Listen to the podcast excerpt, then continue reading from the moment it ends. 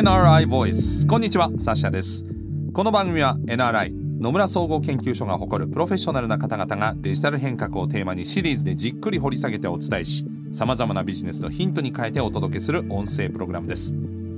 前回に続いてお話を伺っていくのは NRI コンサルティング事業本部グループマネージャーの内藤拓馬さんです。どうぞよろしくお願いいたします。よろしくお願いします。さて今回のテーマはどういったお話でしょうか？はいブリッジ人材の育成になります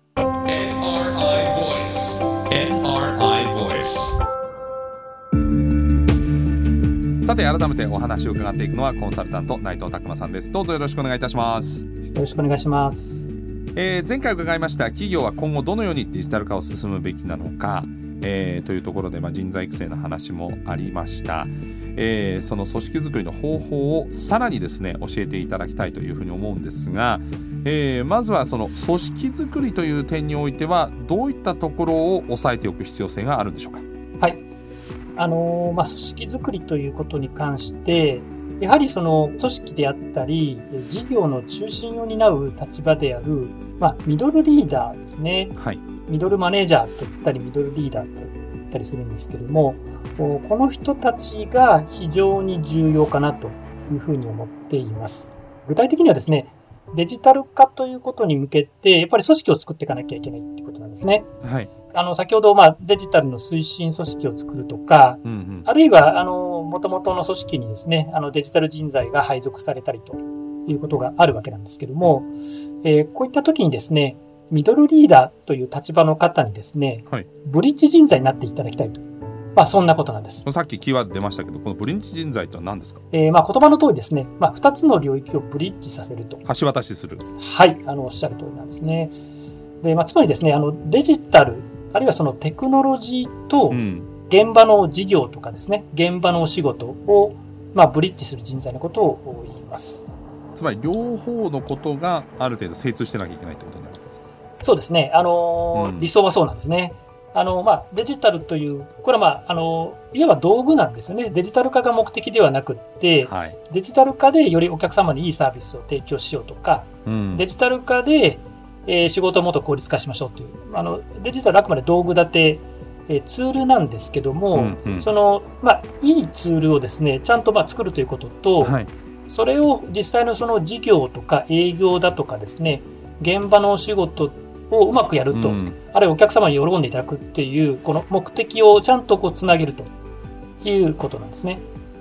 まあ、つまりデジタルという道具を使うだけではこれはダメでそこでこのブリッジ人材というのがそれを橋渡ししていくということになるわけですか？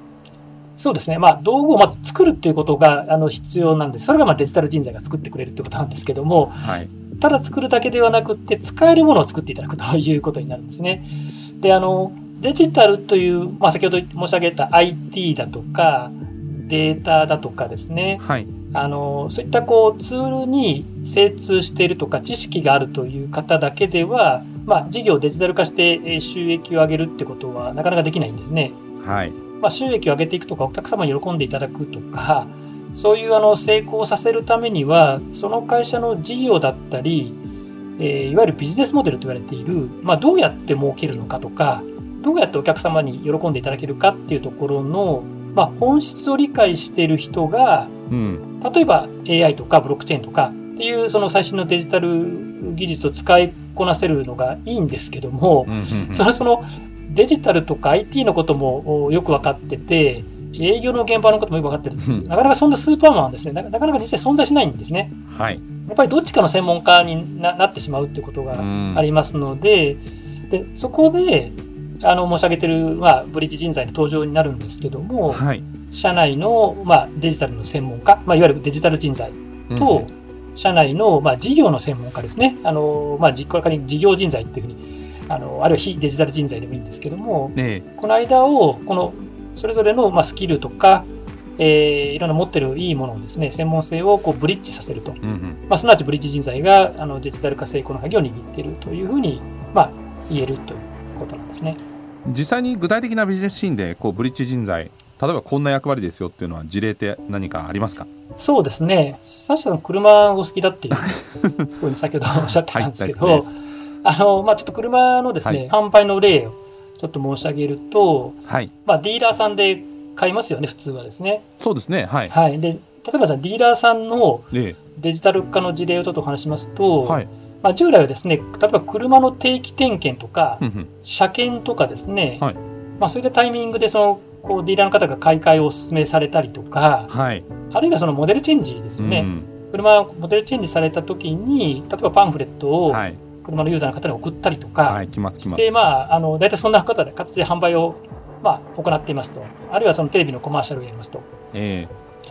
ー、なんですけど、まあ、一方でですねやっぱり車っていうのはやっぱりカーライフって言葉があると思うんですけども、はい、やっぱりそのライフイベント、うん、例えば結婚だとか子育て、うん、えー、あるいは子供が独立するということだったりとか、うん、あるいはもっといくとこう親御さんの介護とか、はい、いろんなこうライフイベントがあるんですけども、うんうん、そのやっぱりライフイベントによって使い方が異なってくるわけですよね。そうですよね子供が増えてちょっと人数が多く乗る車に変えたりとか子供が独立しても2人乗りでいいかとかそういうのありますよね。おっしゃる通りですね。うん、であの車の購入と同時にそうしたその例えば家族情報を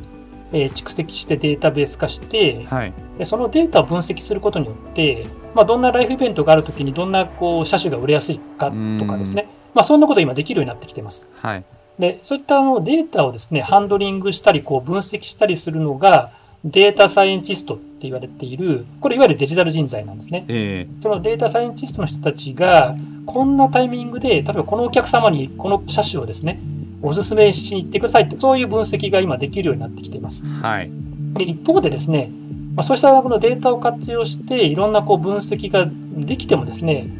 あのやっぱり自動車ディーラーの現場では、やっぱり営業の方たちがやっぱりいてですね、はい、あのご自身がこれまでやってきたやり方とか、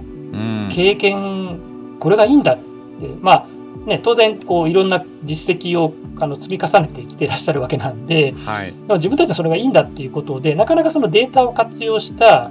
あのより効率的な営業のアプローチとかですね、うん、えー、というなかなか導入してくれないってことがですね結構往々にして起きるんですね。あなるほどこれは先ほど申し上げたデータ人材はいますと、うん、でそこでなんかツールは作ってくれますと。一方でその事業人材営業の現場ではやっぱり自分たちは自分たちのやり方があるっていうような形で、うんなんか、なんですかね、こう自分たちのやり方が否定されてるようにやっぱり感じてしまうんですね。なるほど。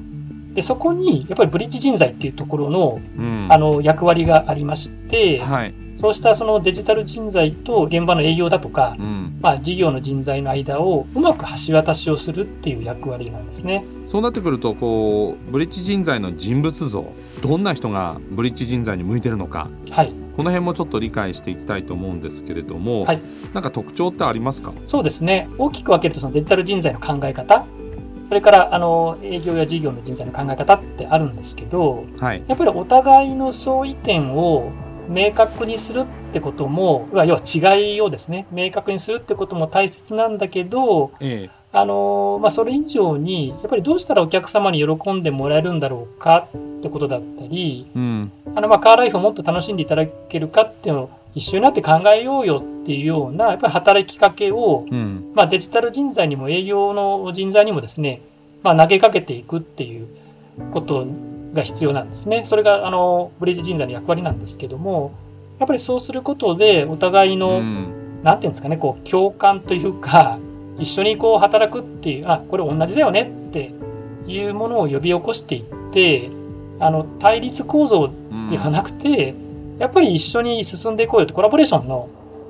あの促進を図るっていうこんなことがやっぱりブリッジ人材に求められる、まあ、役割ですし、まあ、そういったこう能力というかですね、うん、あの特殊な能力ではないんですけどもあのまあコミュニケーションちゃんとできるとかお客様にとって何がいいんだろうかってことがちゃんとこう考えられるとかですね、まあ、そんなあの能力とかスキルがまあ必要なのかなというふうに思います。まあ、つまりこうコミュニケーション能力が高くてあとはまあムードメーカー的な人の方が向いてるのかしらそうですね。あのやっぱり対立をしてっても何もいいこと起きないんで、うん、ただ単にこう盛り上げるっていうだけじゃなくってある方向に一緒に向かっていけるようなそんなこう場作りだとかですね、うん、雰囲気作りになっちゃうかもしれないんですけども、はい、まあ、そういったものが必要なのかなというふうに思います。なるほど。もう一つデザイン思考というキーワードもあるそうなんですけどこれはどういった考え方なんですか？そうですね。あのデザイン思考っていうのはもともとはですね、まあ、デジタルとかデジタルでないとか関係なしにですねあのイノベーションというものをですねあの生み出すための、まあ、プロセスだったり、まあ、フレームワークなんですね。うん、あの要はイノベーションのこう生み出し方のこうお作法みたいなもの、まあ、これがあのデザイン思考と言われているものなんですけども、えーあのまあ、ただ中身はですねまあ、本当の意味でそのお客様のどうしたらお客様が喜んでいただけるかであったり、はい、意見がこういろんな対立するのではなくてこう融合していくとかですね。あるいはその完璧なものを作ってからお客様に提供するというのではなくて、まあ、少しあの生煮えでもいいからあの少しこうトライアンドエラーじゃないんですけどもあの業界用語でアジャイル型って呼んだりするんですけども、まあ、改善を繰り返しながらですねえー、いろいろとこうビジネスを進めていくような、うん。まあ、そんな考え方。これが、まあ、あのデザイン思考というふうに呼ばれているものです。まあ、今っぽいですよねこうアプリをリリースしてアップデートしていくみたいな。おっしゃる通りですね。えー、でまあ、先ほどそう話していきますと先ほどあの営業人材とデジタル人材がまあ対立しますよねって言った時に、対立ではなくて、まあ、どうしたらお客様があの喜んでいただけるのかと。はいいうことを、まあ、一緒になってこう考えていくっていうような、あのプロセスってまさにそのデザイン思考のフレームワークに、まあ、すごく合ってるっていうところがありまして、はい、まあ、そんな考え方を取り入れながらですねあのブリッジ人材をまあ育成するというような、まあ、取り組みが、まあ、あのちょっと出てきているということですね。柔軟な方の方が良さそうですね。そうですねちょっと硬い人は 若干難しいかもしれないですね。はい、そのデザイン思考を持ったブリッジ人材ねえー、どうやったら育成獲得できるとお考えですか？そうですね、あのまあ、デザイン思考は先ほど申し上げたようにイノベーションを実現するための、まあ、プロセスあるいはフレームワークですので、はい、あのまあ、誰でもと言ったらちょっと極端なんですけどもあの一定レベルに関しては、まあ、研修とかですね、うん、えー、少し実践を交えたもので一定レベルのものは、まあ、誰でも身につけることは可能かなと思います。はいそしてコニカミノルタの事例もあるそうですね。そうですね。コニカミノルタさんご存知の通りですね、あの副社機ですね、コピー、はい、コピー機を中心としたあのオフィス事業と、まあもともとあのカメラをやってらっしゃったんで、あのカメラを源流とするその画像のまあ診断、うん、あの、はい、機器。であのこれ今は特にヘルスケアですね、あの病院だとか診察で使われてるんですけども、はい、オフィス事業とあの、まあ、画像診断の、まあ、ヘルスケア事業をまあ、事業基盤とされているんですけども、はい、あの今ちょっとそのコロナの影響もありましてですねオフィスのこう需要っていうのはどんどんこう減ってきてますのでそうですね、はい、はい、あのいろんな意味でですね今事業転換を進めていらっしゃるんですけどもなるほど、はい、あのもともとお持ちのその画像の診断技術だとか、はい、そういったあのデジタルの技術を使ってですね、ええ、今あの数多くのあの新規ビジネスを立ち上げているという会社なんですね。えであのまあ、そういう中で、なんていうんですかね、あのまあ、コニカミドルタってもともとメーカーさんなんですけども、はい、メーカーというこういいものを作ろうよっていうだけの視点ではなくって、うん、まあ、どうしたらお客様がこう喜んでもらえるのかっていうような、はい、あのお客様中心に、まあ、いろんな物事考えていこうよっていう、まさにデザイン思考のですね、うん、社内浸透を結構大掛かりにあの進めて、えー、いらっしゃるということになります。なるほどまあ、こういうそのブリッジ人材これがまあ組織づくりにおいても非常にキーワードだし、まあ、ある意味、えーと、いろんなところからこのなり手っていうのは、えー、ピックアップしやすいという意味ではどういうふうに育てていくかっていうのが今後その組織が育っていくかどうかもしくはこの適用できてくるかどうかのまさにキーワードになりそうですね。おっしゃる通りですね。うんさあ次回はですね人を動かすという観点で処遇面についてお話を伺っていきたいと思います。内藤さん次回のポイントは一言で言うと？はい。経営ビジョンや理念、えー、そしてコミュニケーションになります。なるほど。一体どうなるのか次回またよろしくお願いします。よろしくお願いします